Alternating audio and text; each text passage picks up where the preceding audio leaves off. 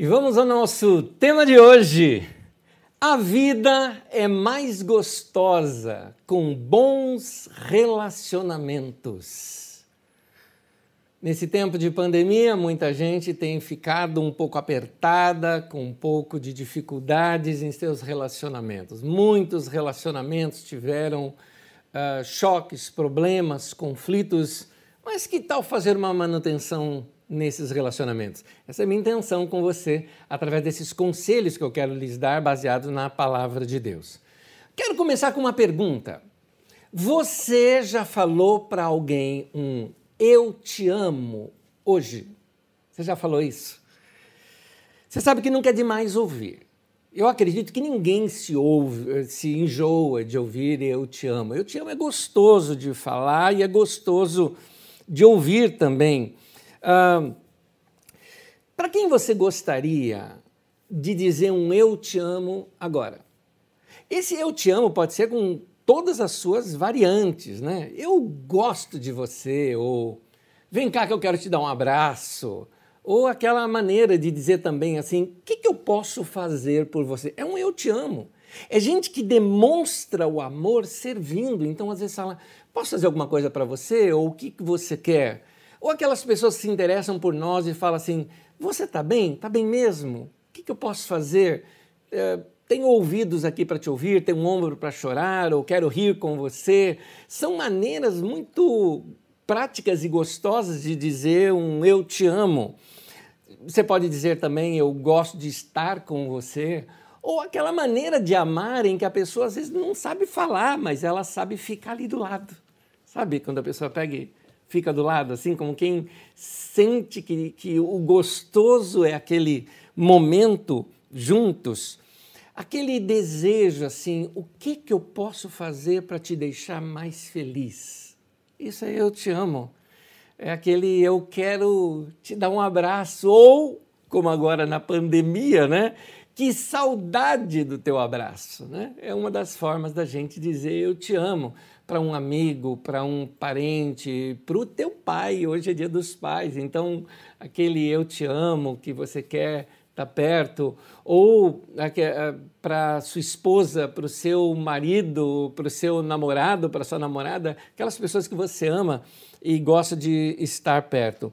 E é isso que tem que ser dito diariamente, porque o eu te amo, de uma certa forma, ele tem prazo de validade, né? Ele tem que ser dito sempre, ele tem que ser expressado sempre, para que a pessoa se sinta sempre muito querida. Aliás, eu costumo dizer o seguinte: não basta pensar, tem que dizer. Sabe por quê? Porque esse eu te amo tem que ser benção. E benção é proferida. A palavra bendizer e abençoar é a mesma coisa. Então, ben, abençoar alguém é de proferir uma palavra boa sobre a outra pessoa. Então, abençoe as pessoas ao seu redor com palavras. Abençoe seus filhos, seu irmão, sua irmã, é, seu pai, sua mãe, se você ainda os tem, se você é, tem amigos, gente querida, abençoe-os com as suas palavras, dizendo eu te amo. Porque as palavras, elas têm uma influência muito grande na vida das pessoas. Quando elas são ditas, e se forem bem ditas, por isso bem dizer, né? Esse é o abençoar, elas vão grudar na mente da pessoa e vai ajudar essa pessoa em tempos de necessidade, ela se sentindo mais amada, mais querida. Esse é o poder da bênção. Tema de hoje, então, a vida é mais gostosa com bons relacionamentos. Com o confinamento, e com a pandemia, como nós dissemos, muitos relacionamentos ficaram tão desgastados, porque vamos imaginar situações diferentes. Gente, por exemplo, que precisou ficar no home office. E aí o home office inicialmente, né, a gente acha bonito, até o nome, né, um nome inglês, tal. Eu estou em home office, né? Aquela coisa que você acha que você é um plus. Pois é. Home office, para começar, é coisa de classe média. Né? Não, é, vamos ser bem honestos, nem todo mundo vai conseguir fazer um home office. E quando faz, o que, que acontece? Está ali trabalhando, aí a criança pulando em cima da sua cabeça, aí você está numa tem que eh, entrar numa reunião e tem a máquina de lavar que está fazendo barulho, a panela que está batendo e você tentando se concentrar. Aí é o cachorro que late, é o vizinho que faz barulho, ou até mesmo o cachorro que faz barulho, ou o vizinho que late. e aí tudo se desgasta e você começa a ficar com nervos na flor da pele. E quando a gente está de mau humor e a gente está nervoso, a gente desconta em quem? Em quem estiver perto. Então, quem estiver perto é que vai sofrer isso, e normalmente você está perto de pessoas que você ama, você vai descontar nessas pessoas. De fato, eu acho essa intromissão, não é? Do trabalho para dentro de casa, porque a gente sempre aprendeu o seguinte: olha, saiu do trabalho, deixa o trabalho no trabalho. Quando você entrar para sua casa, esquece, deixa o trabalho para lado de fora. Só que agora o trabalho veio para dentro de casa e a gente não está sabendo como lidar com isso. Nesse tempo de pandemia, tem gente que passou por outros problemas, como o problema do aperto financeiro. E o aperto financeiro é terrível porque ele. A falta de dinheiro é um grande vilão dos relacionamentos. Porque ele é um vilão e um vilão que, que sai de cena. Porque ele causa os problemas, por exemplo, ele não te deixa dar um presente, ele não te deixa, tudo bem, por causa da pandemia não podemos passear, mas no momento de não pandemia você não pode passear você não pode ter alguma coisa diferente. A falta de dinheiro te deixa preocupado, ou seja, com a mente fora do lugar onde você está. Você não está onde você está, você está com a mente em outro lugar, tentando arrumar dinheiro para pagar dívidas. E aí essa crise toda faz o quê? Você ficar insensível com as pessoas, você não se tocar, que você ama as pessoas, você não mandar abraço, não mandar recado. Isso é muito ruim. Durante a pandemia, muita gente enfrentou também a depressão, porque ninguém aguenta ficar confinado tanto tempo.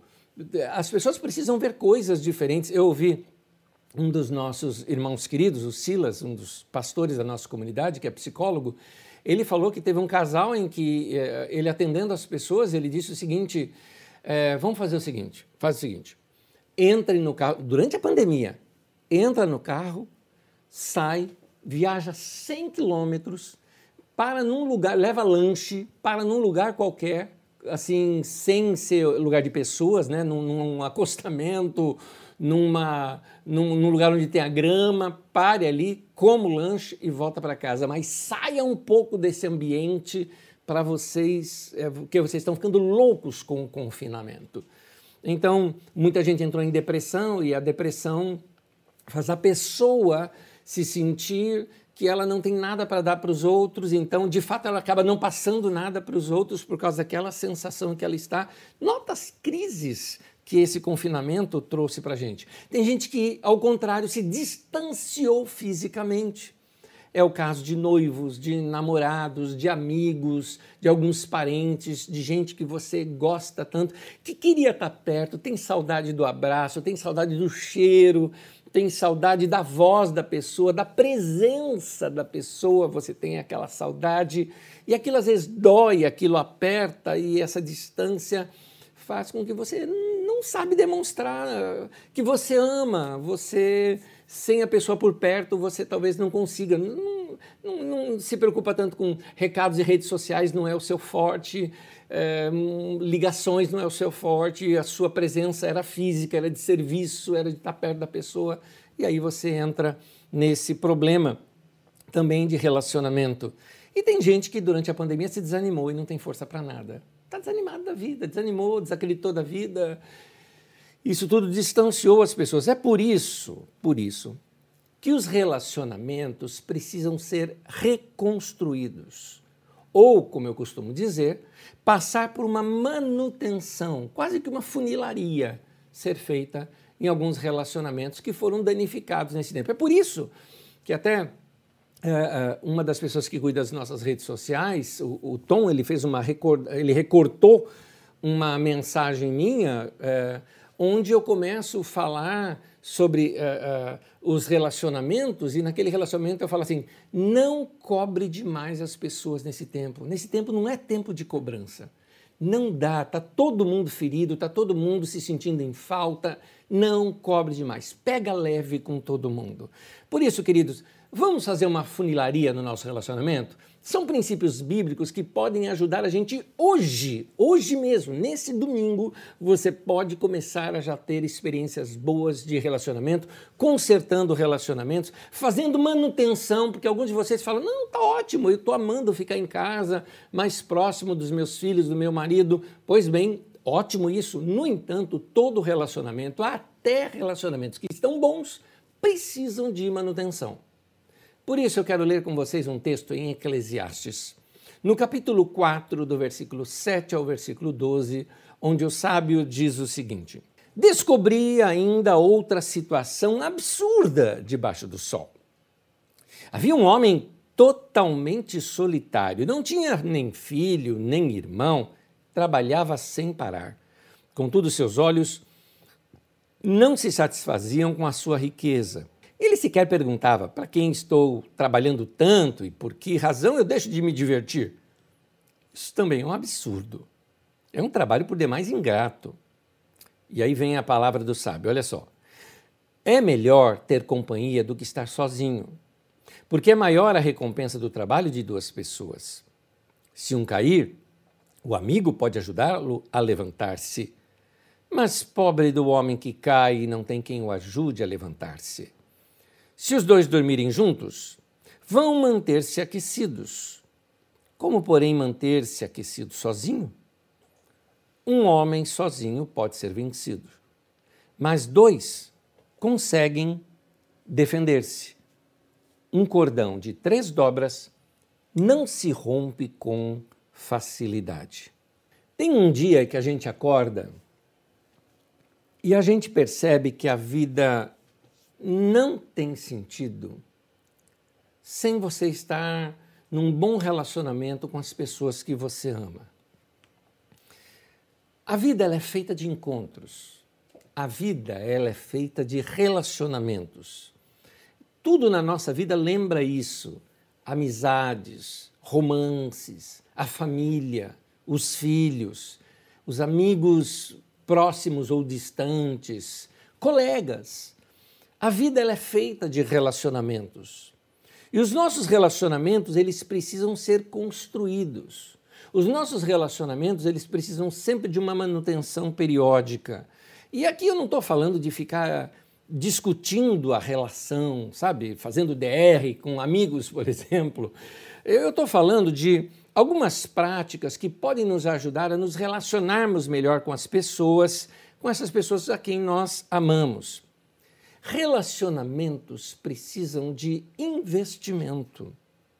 É horrível quando algumas pessoas elas só usam você. Eu acho horrível, por exemplo, quando as pessoas uh, só te procuram quando precisam de algo de você. Aí você se sente usado, você se sente um objeto, é assim que se sente. No entanto, nos encanta quando nós percebemos que alguém gosta da gente por aquilo que nós somos. Aí nós nos sentimos de fato valorizados. Pessoas que nos amam pelo que a gente é, não pelo que a gente tem.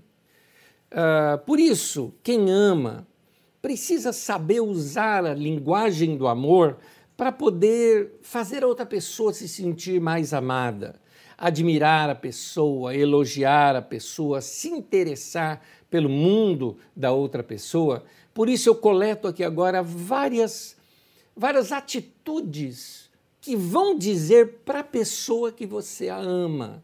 Uma delas é a admiração. Uma das maiores necessidades de alguém perto de você é que você se orgulhe do que a pessoa faz. Nota, sabe de onde a gente carrega isso? Desde a nossa infância. Você se lembra na sua infância quando você queria se mostrar para o seu pai ou se mostrar para sua mãe? Ou se você os amava e não sabia como mostrar isso porque você queria a atenção deles, por exemplo, eu já cheguei a levar bronca do meu pai, porque na hora do repórter que ele sentava para assistir, eu ficava fazendo micagem no meio, né, entre ele e a televisão, só para querer a atenção do meu pai. E meu pai, sai daí, moleque, deixa eu assistir o negócio aqui direito. Mas é, é coisa de, de criança que quer a atenção, às vezes até na hora errada, não é? Tem criança, por exemplo, que chega para a mãe e, e, fica assim, sabe, dá um pulo e fala: Olha o que eu sei fazer, e, tá, e dá um pulo, né, só para poder chamar a atenção da mãe.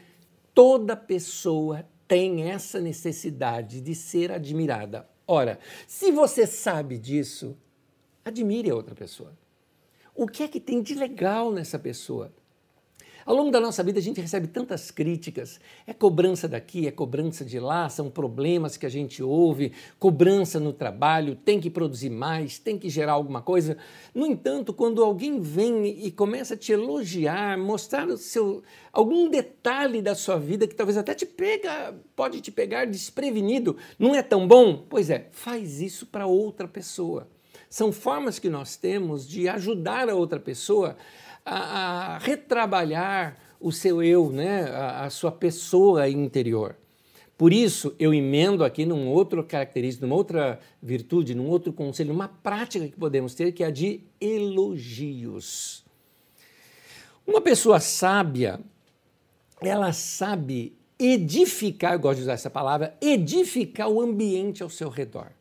Edificar no sentido, vamos subir o ambiente? Sabe pessoa que com as palavras dela muda o ambiente? Ela sabe é, tornar o ambiente agradável, gostoso de se conviver. É por isso que há um texto em Provérbios, se dirigindo no caso aqui à mulher, mas serve tanto para a mulher quanto para o homem. Aqui está o texto, Provérbios 14, 1. A mulher sábia edifica a sua casa. É, toda pessoa eh, deveria saber edificar a sua casa. Toda pessoa deveria saber edificar o ambiente onde ela está. E você faz isso como? Com elogios. Você levanta as pessoas ao seu redor com elogios. Quando você valoriza o que a pessoa faz, quando você valoriza o que a pessoa é, quando você valoriza até o jeito, sei lá, algum detalhe que a pessoa colocou na sua roupa e você é, destaca, tão gostoso, não é? Quando um filho uh, um irmão, uma irmã, um pai, uma mãe, um esposo ou esposa chega assim para o outro e fala: Nossa, você está linda, você está linda, olha esse cabelo, como está legal. Tudo isso faz com que a pessoa se sinta notada e fala: Puxa, eu existo, me notaram, é tão bom isso. Você precisa usar a sua sabedoria para edificar a vida dos outros. É compreender o mundo dos outros e saber entrar nesse mundinho da outra pessoa sem ser incômodo, sem ser inoportuno, porque toda pessoa tem aquele mundinho secreto, não é? Toda pessoa tem aquelas coisas que são assim, bem lá de dentro dela, do mundo dela, do jeito dela, do estilo dela. Se você souber entrar ali e ter uma boa comunicação com aquela pessoa, ela vai se sentir amada. É, me lembro quando eu era criança, é, é, tinha vários espaços lá na minha casa que eu gostava de. Eu sabia que ia dar hora do almoço e minha avó ia me procurar. Então eu gostava de esconder nessa hora. E tinha momentos em que eu me escondia. Teve um lugar, por exemplo, um cantinho que tinha junto do telhado lá em cima, que eu ia lá e me escondia e ficava lá. Aí a minha avó me chamava e tudo mais, e eu ficava porque eu queria esperar um tempo para ver se me achava. Aí quem que me achava? Juca Rodrigues de Souza, o meu cachorro. Então ele ia lá e ficava lá do meu lado. É interessante, eu me sentia amado pelo meu cachorro, pode ser. Por quê? Porque ele ficava ali comigo, naquele lugarzinho, não é? Eu me lembro uma, uma cena, quando o Dudu era pequenininho, que ele tinha alguns costumes. Alguns ele ficava na sala, às vezes colocava um monte de toalha em cima de umas cadeiras para fazer cabaninha. Mas essa memória que eu tenho já era no quarto dele, onde ele colocou, sei lá, toalha ou, ou cobertor, alguma coisa, e fez uma cabana ali. É, uma hora era navio, outra hora era cabana, seja lá o que for. E assim, um dia eu cheguei assim para ele e falei: Posso entrar? E ele pode, né? E com aquela vontade que eu entrasse ali. Eu entrei e ele, eu percebi nele assim aquela realização. Eu e meu pai aqui dentro ele já não sabia o que fazer depois. Nem tinha pensado o que a gente ia fazer depois. A gente tinha que inventar alguma coisa lá dentro. Mas é interessante, você se sente amado quando alguém entra na sua cabaninha, quando alguém entra no seu mundinho. Que tal você fazer perguntas que vai abrindo a mente e o coração das pessoas, onde você possa entrar no mundo dessa outra pessoa? É tão gostoso quando gente, alguém compreende o que, que a gente é, ou como a gente faz, ou o que a gente gosta de fazer, não é? Respeitar o, o gosto do outro, sabe? É tão inoportuno também quando as pessoas criticam seus gostos, por exemplo. Eu me lembro uma vez, eh, eu, eu quem sabe, eh, quem me conhece sabe, eu gosto de um futebol, gosto de assistir um, um, um bom futebol. E então, uma vez eu estava é, é, assistindo futebol, e o futebol, eu gosto da zoeira do futebol. Eu zoo com o meu time, meu time perdeu ontem. Aliás, há muito tempo que eu não sei o que, que é isso, né? mas tudo bem, mas vamos lá. Então, é, é eu estava é, curtindo aquele momento de zoeira e eu usava Facebook para isso, né? E era o futebol e tudo mais, tal, tal. E eu peguei e postei algo, né? Do, de, de zoeira do meu time, acho que era Dom Pedro I levantando e gritando vai Corinthians, algo assim. Alguém escreveu a seguinte coisa, falou, pois é, em vez do pastor ficar orando, né? Fica aí assistindo futebol. Meu Deus do céu, meu Deus do céu. Isso me faz lembrar um pastor que no dia de folga é, tava, não foi encontrado, porque estava no dia de folga, passeou com a família, tudo mais. Alguém no dia seguinte pegou e, e ligou para o pastor e brava com o pastor. Pastor, eu te procurei ontem o dia inteiro e eu não te encontrei. Ele falou, eu estava de folga passeando com a minha família. Pois o senhor saiba que o diabo nunca descansa. E a resposta dele foi ótima. Ele disse, tá aí, eu não quero ser igual ao diabo. eu quero descansar. Da mesma forma como você se sente ofendido quando alguém critica uma coisa que você gosta, da mesma maneira, você se sente valorizado quando alguém se interessa pelas suas coisas. Então, se interesse pelos, uh, pelos jardins e flores da sua esposa, se interesse por saber. Tá, você não precisa conhecer o videogame que o teu marido ou que o teu filho joga, mas compreende que aquilo vale para eles e que é gostoso, é o mundinho deles. Estão salvando o mundo de terríveis alienígenas, não é? É interessante. Cada pessoa tem os seus próprios valores, aquilo que gosta de fazer, e é legal quando, mesmo a gente não entendendo, a gente valoriza, se diverte com a pessoa, fala ali um que legal, não é? É isso que eu chamo de tornar a vida mais gostosa, a gente entrar ali no esconderijo do outro e valorizar o, o mundinho da outra pessoa. Então, faça as pessoas se sentirem mais valorizadas ao seu redor. Às vezes a gente gosta tanto de uma pessoa que quando a gente está com ela a gente fica falando, falando, falando, falando, falando, né? Está na hora da gente ouvir a pessoa, fazer boas perguntas. Lembra daquela história que contam de Sócrates ou de Aristóteles sobre a maiêutica, onde que a, o grande segredo está em você saber fazer as perguntas corretas e extrair da pessoa ah, ah, coisas boas? Então, faça as pessoas falarem, é tão bom isso. Às vezes as pessoas estão precisando, sabe, desabafar e nem sabem que estão precisando. Às vezes, uma pergunta simples que você faz é, para a pessoa, e aí a pessoa fala: Puxa, e eu não percebi que eu estava tão pesado com isso. Foi bom eu ter falado para você, foi bom eu ter aqui é, é, me aberto com você. Quando você se interessa pelo mundo da pessoa, você mostra que você ama essa pessoa. Então, pare para ouvir quem você ama. Você precisa ouvir essa pessoa. Quem ama, para para escutar o coração da outra pessoa.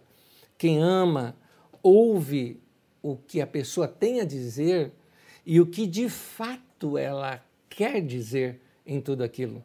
E só de você ouvir, aquela pessoa já vai se sentir muito valorizada. O texto de Provérbios, no capítulo 17, no versículo 17, diz assim: O amigo ama em todos os momentos, ele é um irmão na adversidade. Nós precisamos desses amigos, dessas pessoas que vão estar uh, ali do nosso lado, ouvindo a gente. Está na hora de você ser a melhor amiga para o seu marido, o melhor amigo para para sua esposa, ser amigos dos seus filhos, ser amigos de seus pais, parar para ouvir seus pais, seus pais sentirem que você é amigo deles também, sabe? Que você compreende o mundo deles, que você não, não distancia o conflito das gerações, mas vocês somam esses conflitos das gerações. Está na hora de namorados serem mais amigos também, de estarem mais próximos um do outro, de compreender um com o outro, solidificar aquilo que é tão importante num relacionamento. Faça com que essas pessoas, como eu disse há pouco, sejam valorizadas, se sintam valorizadas ao teu redor, simplesmente porque você está dando ouvidos para elas. Admire a quem você ama. Volta a admirar a pessoa do mesmo jeito que você admirava no começo do seu relacionamento. Alguns casais ao longo do tempo vão perdendo essa admiração e é só você reconstruir, porque afinal de contas é a mesma pessoa que você conhecia lá atrás, é a mesma pessoa, com os mesmos defeitos, e você naquele tempo suportava, hoje não suporta mais. Se você perdeu um pouquinho essa admiração que você tinha pela pessoa, uh, mantenha o foco no que a pessoa tem de bom. Porque às vezes a gente vai ao longo do tempo descobrindo coisas na vida da pessoa que não agrada a gente. Então o que, que a gente faz? A gente vai se distanciando aos poucos, deixando a pessoa de lado. Mas espera um pouquinho, logo que você conheceu, você tinha uma admiração. Que tal reviver essas coisas que você admirava tanto na outra pessoa? É? Por que, que casais de namorados são tão apaixonados? Porque eles falam muito do outro. E falam muito do outro, falam das coisas boas que essa pessoa tem. Então eles estão encantados, eles se deixam encantar, seja pela beleza que eles veem no outro, que veem no outro, seja nas palavras, na visão de vida que a outra pessoa tem, nos assuntos, é? detalhes da vida da pessoa que encantam você. Então você de tempo em tempo tem que se relembrar essas coisas. Fala, puxa, eu amo tanto isso nessa pessoa. Às vezes as pessoas não percebem que, é, apesar de, de envelhecerem, eles continuam sendo aquelas mesmas pessoas de antes. Por exemplo, você talvez tenha algumas memórias de seu pai ou de sua mãe, de quando você era pequeno e era pequena, e você tinha aquela admiração por eles. Agora você cresceu, passou por aquela fase de adolescência que, que quebra tudo, que você quer ter a sua própria identidade, você se descola um pouco dos seus pais e agora, na sua adultidade, você começa a colar novamente neles. Eles são os mesmos. São os mesmos. Uma das coisas que eu gosto de valorizar, claro que com muita saudade, não tenho mais meu pai e minha mãe, mas eu gosto de olhar de vez em quando fotos deles novinhos e fico pensando como era o meu pai na minha idade, como era a minha mãe na minha idade, né? Como foi a minha mãe mocinha, o meu pai rapazão, como é que era tudo isso? Eu começo a valorizá-los ainda mais. E se você tem o seu pai ou sua mãe vivo, está na hora de você trazer tudo isso à tona. E, aliás, aproveitando hoje que é dia dos pais, você que tem pai vivo ainda, que, ou próximo aí de você, está na hora de você lembrar o bonitão que ele era, né? o jeito carinhoso que ele era, as brincadeiras que fazia com você quando criança. É a mesma pessoa, é o mesmo amor. É que hoje não dá para ele rolar no chão com você, entendeu? Para brincar. Então, dá para vocês reconstruírem e se entenderem nisso. É, mantenha esse foco. Na, a pessoa tem muita coisa de bom, por isso, coloque o seu foco no que a pessoa tem de bom e minimize o que existe de negativo. Afinal de contas, todo mundo tem defeito, não é? é? Ela tinha defeito, você tinha defeito quando se conheceram, e aí você não, não ligava muito é, para esses defeitos naquele tempo, mas hoje está te incomodando, volta a colocar o foco no que a pessoa tem de bom. Todas as pessoas são imperfeitas, ninguém se encaixa 100% com você, você precisa de um rol imenso de pessoas ao seu redor, por isso não cobre de uma pessoa só, que ela seja tudo para você. Valorize o que ela pode te dar, o que ela é para você. Então, uh, se você, por alguma razão, perdeu um pouco quando eu vou falar agora de paixão aqui, não estou falando de paixão romântica, estou falando daquela admiração que a gente tem pela pessoa, ok? Então, se você perder um pouco a paixão por uma pessoa, seja por um amigo, seja uh, pelo seu pai, seja por seu marido, por sua esposa, por sua namorada, você talvez perdeu aquela paixão, paixão que eu estou dizendo, aquela admiração que você tinha que tal recuperar? Que tal começar a praticar estas coisas para que você consiga recuperar um pouquinho esses detalhes? É só você prestar atenção, sabe em quê? Nos detalhes. Aqui está o ponto. Quem admira, nota os detalhes. e elogia. Quando você elogia um detalhe que você admira, aquele detalhe salta aos olhos, seus e da outra pessoa também. Qual foi o último elogio que você deu para uma pessoa? Aliás, eu estou falando com você, você deve estar passando algumas pessoas na sua mente. Qual foi o último elogio que você deu para essa pessoa? E aqui, como eu disse, não estou falando só de romance, eu estou falando de relacionamentos. Nossos amigos precisam de elogios. Nossos romances né, precisam de elogio. Né? Nossos relacionamentos precisam de elogio. Nossas famílias precisam de elogios. Então, Há uma prática que eu faço, ela, ela pode ser primitiva e talvez para alguns não muito boa. Não foi com, na psicologia que eu aprendi isso, foi na vivência. E essa vivência minha me ensinou uma coisa interessante que eu falei uma vez com um amigo. Uma vez eu era eu era ainda solteiro, estava na casa de meus pais. Um amigo muito querido meu, ele passou por aquele momento que muita gente que namora muito tempo acaba passando.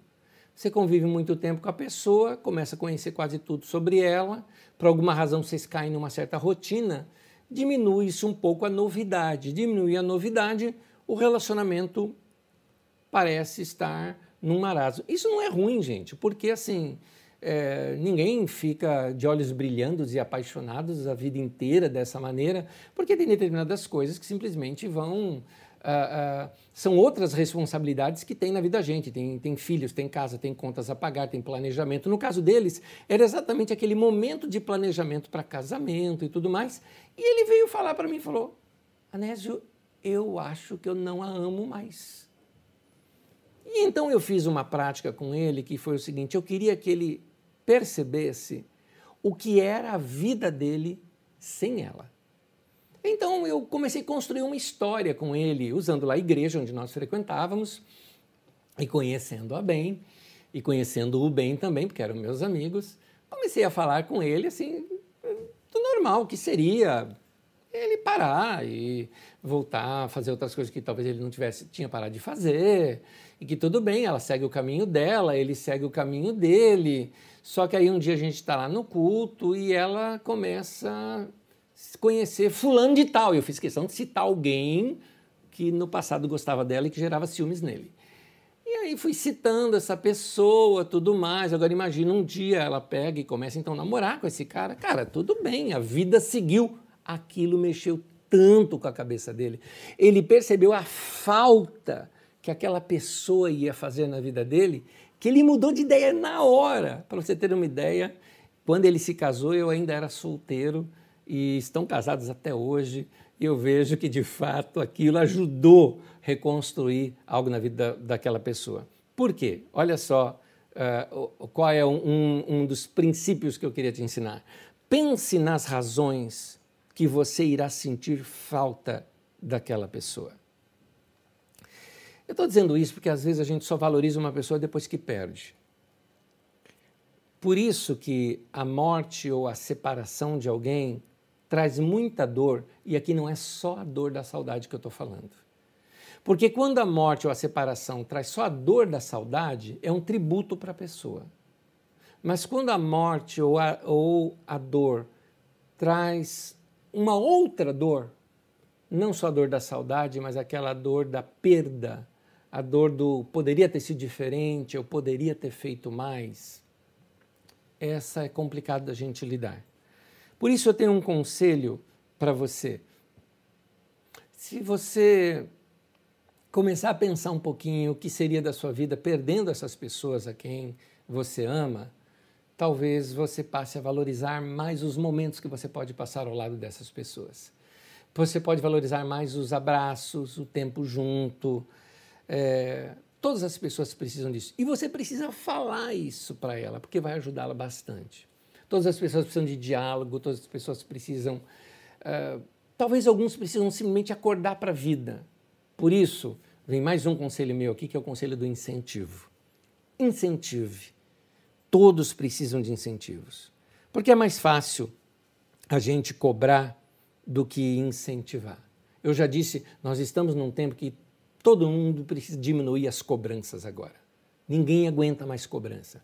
Dá, torna a vida mais leve. Cobre menos das pessoas. Incentive um pouco mais.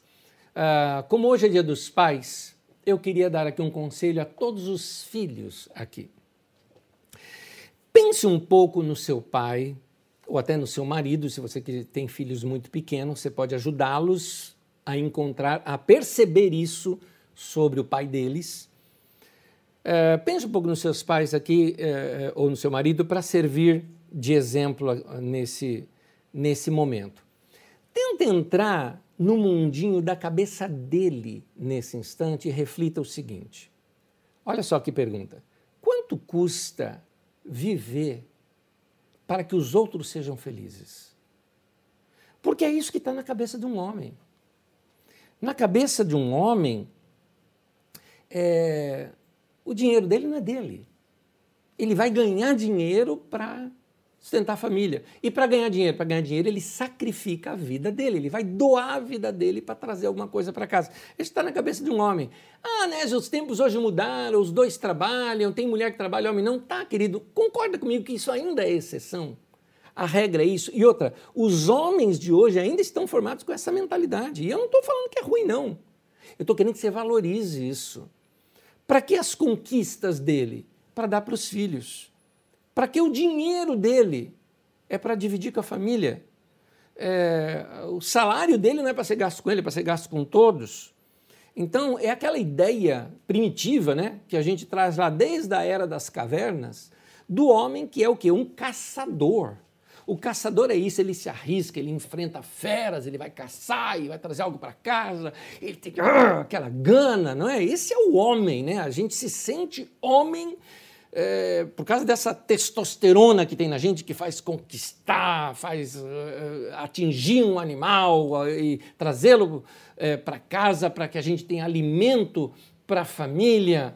Bom, abrindo parênteses, eu dou graças a Deus que essa era de caçador já, já passou. O conceito continua, porque eu confesso para vocês que eu seria um péssimo caçador, né? Eu até fico pensando como onde é que se caça esse animal chamado pizza. Eu não sei onde ele nasce, né? Então não dá para caçar. Mas é, a gente sente essa necessidade de trazer alguma coisa, de fortalecer a, a família. A realização está em ver a família feliz. Então, Elogie a profissão do seu pai, a inteligência dele, a capacidade no que ele faz. Incentive, se o seu pai é um homem de Deus, alguém que gerou uma, uma imagem boa no meio da família, de Deus na família, de busca por Deus, fala para ele: Obrigado, Pai, que você me ensinou os caminhos do Senhor, o Senhor me colocou no caminho da retidão, o Senhor foi um homem justo, fiel, correto é, faça ele perceber da marca na história que ele deixou. Gente, todo mundo é importante. O que nós precisamos ajudar é essa pessoa a se enxergar dessa maneira. Então, faça com que cada pessoa ao seu redor também tenha essa mesma visão de si. E eu quero terminar refletindo sobre um texto que tem mais a ver com a ceia do que com o tema que eu estou abordando aqui com vocês. No entanto, é dali que eu vou tirar uma pepita de ouro, uma pérola, não é? Um, uma coisa valiosa daquele texto das Escrituras. Está em Lucas 24, desde o versículo 13 até o versículo 35, e eu vou ler apenas o versículo 31, que diz assim: Então os olhos deles foram abertos e o reconheceram. Lucas 24 conta uma história. Logo depois dos eventos da crucificação, ah, e aquelas primeiras notícias ali da ressurreição que os discípulos, muitos ainda não sabiam, dois homens estavam andando a caminho de Emaús, de uma cidade, quando Jesus se junta com eles na caminhada, mas eles não perceberam que era Jesus. Ah, Jesus morreu e tem um homem encapuzado ali, porque era normal as pessoas andarem assim à noite, faziam suas caminhadas à noite, era normal se fazer as caminhadas de viajantes à noite, porque durante o dia o sol é muito escaldante. Então eles somente reconheceram Jesus muito tempo depois, foi conversando com eles, conversando. Depois eles contam, nossa, nosso coração se aquecia, se abrasava quando ele começou a mostrar nas escrituras que convinha que o Messias deveria morrer. Mas quando eles se sentaram à mesa, partiram o pão. Aqueles discípulos tiveram seus olhos abertos para reconhecer que era Jesus que estava ali com eles. É lindo isso, porque no partir do pão, os nossos olhos são abertos. Hoje, nós partimos o pão.